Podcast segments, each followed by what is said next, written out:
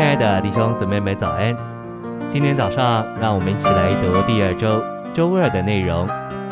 今天的经节是以弗所书四章二十到二十一节。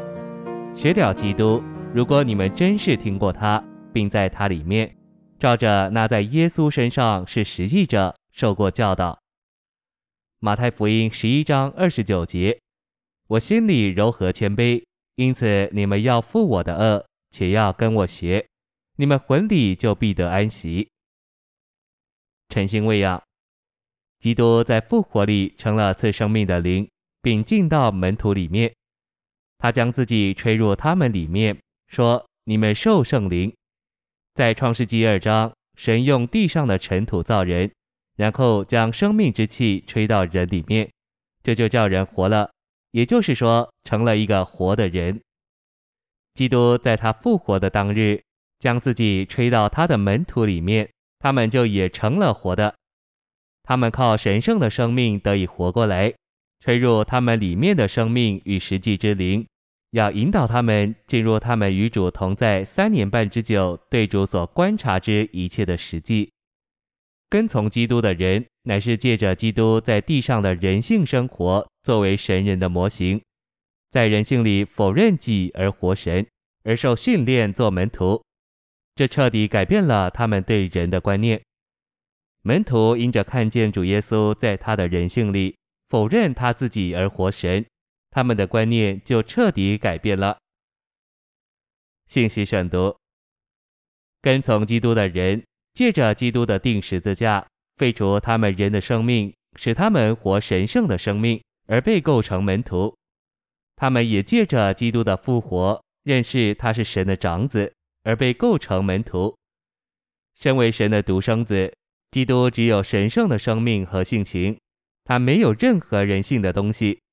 但是，身为神的长子，他兼有神人二性。基督有人性的生命和性情，但他借着否认他的人性生命和性情，而活神圣的生命和性情。这是他神圣奥秘的生活。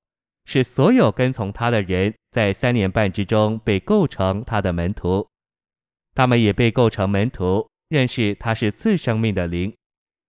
基督的复活乃是为要产生神的许多儿子，做他的繁殖与扩增。我们若向我们里面的那灵敞开，祷告着来思想这里所交通的，我们就会被构成门徒。唯有被构成门徒的人，才是活力派的构成分子。他们已经被构成门徒，成了有活力的人。门徒乃是在人性生活中活神圣生命的人。执事的活力乃是由于一个人在他人性的生活中活出神圣的生命来，这样他所说的就是神圣的，是出于一个被钉十字架的人性生活。我们必须否认我们人性的生命，好释放一些神圣的东西，这是我们有活力的主要因素。基督对我们不仅是生命，也是榜样。我们照着他的榜样跟他学，不是凭我们天然的生命，乃是凭他在复活里做我们的生命。根据新约，主耶稣并没有直接进到我们里面做生命，他乃是在地上活了三十年之后，又静职了三年半。他在地上三十三年半的一生当中，设立了模型、模子、榜样。这是一件意义重大的事。写四卷福音书的一个原因，就是要给我们看见神所要之生命的模型是什么，能满足神并完成他定旨之生命的模子是什么。因这缘故，新约从四方面给我们一部独特的传记——主耶稣的传记。主耶稣设立了启示在福音书里的模型之后，就被钉在十字架上，然后进入复活。他乃是在复活里进到我们里面做我们的生命。谢谢您的收听，愿主与你同在，我们明天见。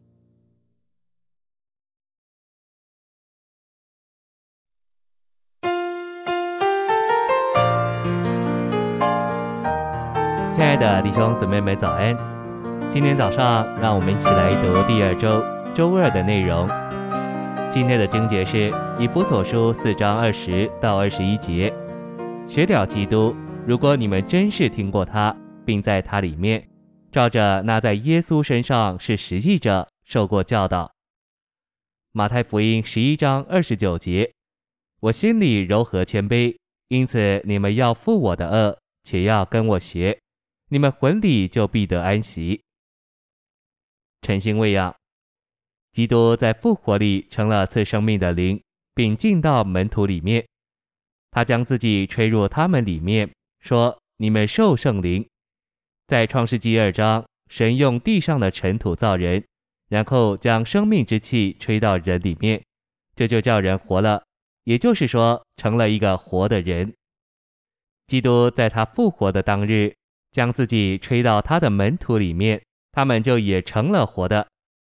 他们靠神圣的生命得以活过来。吹入他们里面的生命与实际之灵，要引导他们进入他们与主同在三年半之久，对主所观察之一切的实际。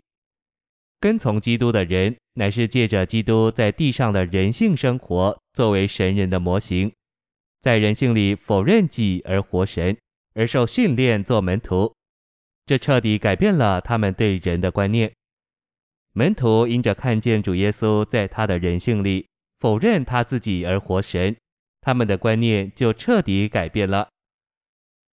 信息选读：跟从基督的人，借着基督的钉十字架，废除他们人的生命，使他们活神圣的生命，而被构成门徒。他们也借着基督的复活，认识他是神的长子，而被构成门徒。身为神的独生子，基督只有神圣的生命和性情。他没有任何人性的东西，但是身为神的长子，他兼有神人二性。基督有人性的生命和性情，但他借着否认他的人性生命和性情，而活神圣的生命和性情。这是他神圣奥秘的生活，是所有跟从他的人在三年半之中被构成他的门徒，他们也被构成门徒，认识他是次生命的灵。基督的复活乃是为要产生神的许多儿子，做他的繁殖与扩增。我们若向我们里面的那灵敞开，祷告着来思想这里所交通的，我们就会被构成门徒。唯有被构成门徒的人，才是活力派的构成分子。他们已经被构成门徒，成了有活力的人。门徒乃是在人性生活中活神圣生命的人。执事的活力，乃是由于一个人在他人性的生活中活出神圣的生命来，这样他所说的就是神圣的，是出于一个被钉十字架的人性生活。我们必须否认我们人性的生命，好释放一些神圣的东西，这是我们有活力的主要因素。基督对我们不仅是生命，也是榜样。